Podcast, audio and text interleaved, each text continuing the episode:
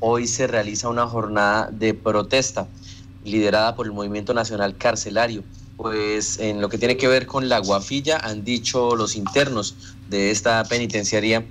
que se suman a esta movilización nacional y que consiste en una huelga de hambre durante todo el día, tanto los patios de hombres como los patios de reclusión de mujeres no recibirán alimentos durante el día de hoy en protesta por dos aspectos, Marta. El primero, la, están exigiendo una investigación sobre los hechos que ocurrieron en la cárcel de Bogotá, en la modelo donde 23 internos perdieron la vida, y también están pidiendo que se adopten medidas al interior de las cárceles respecto a la pandemia del COVID-19 que azota a todo el país y pues a todo el mundo.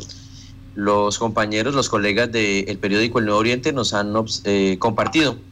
un audio donde uno de los internos lee el comunicado oficial del Movimiento Nacional Carcelario de Colombia y en su seccional de Yopal.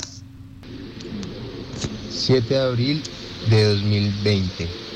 Movimiento Nacional Carcelario, EPC Yopal, La Guafilla comunicado a la opinión pública nacional e internacional. Los internos del Movimiento Nacional Carcelario recluidos en el EPC Yopal, La Guafilla, saludamos a toda la comunidad en general y en especial a todas aquellas personas privadas de la libertad con quienes compartimos el día a día de los patios y pasillos de las cárceles colombianas. Nos solidarizamos con las personas en libertad en estos momentos de aislamiento y cuarentena, porque entendemos que de encierro y de privación de la libertad de movilidad. Y les compartimos nuestra preocupación por las implicaciones que llegaría a causar esta pandemia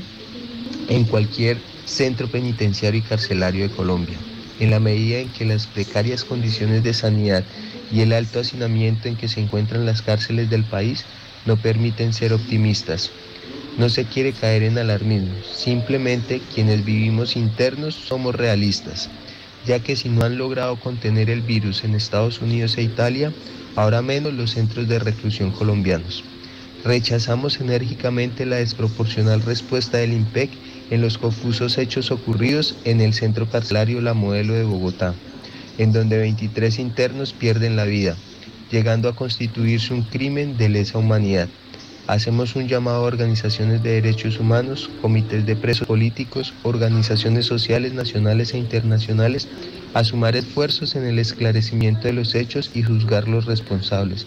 así como evitar los excesos del IMPEC contra las personas privadas de la libertad.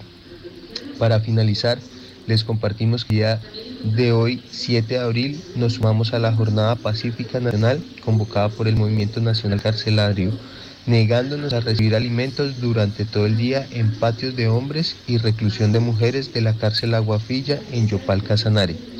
buscando que se aplique el principio de igualdad dentro del decreto de emergencia carcelaria y penitenciaria anunciado por el gobierno de Iván Duque y no sean discriminados ciertos delitos, como ha ocurrido con los borradores presentados por el gobierno nacional. Esperamos que el decreto sea oficializado y puesto en práctica lo más pronto posible, incluyendo los aportes presentados en el petitorio del Movimiento Nacional Carcelario. Movimiento Nacional Carcelario, presente, presente, presente. Pues este es el comunicado que ha emitido el movimiento carcelario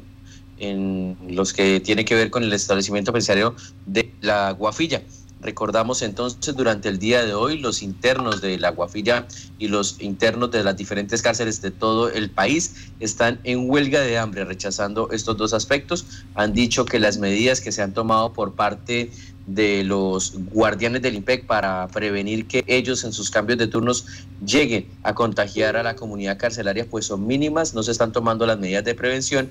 y pues se entiende que el personal de la cárcel está confinado, pero los guardianes del IMPEC y mucho personal que labora en la cárcel está entrando y saliendo en los cambios de turno y son ellos los que generan este riesgo de llevar el COVID a las cárceles.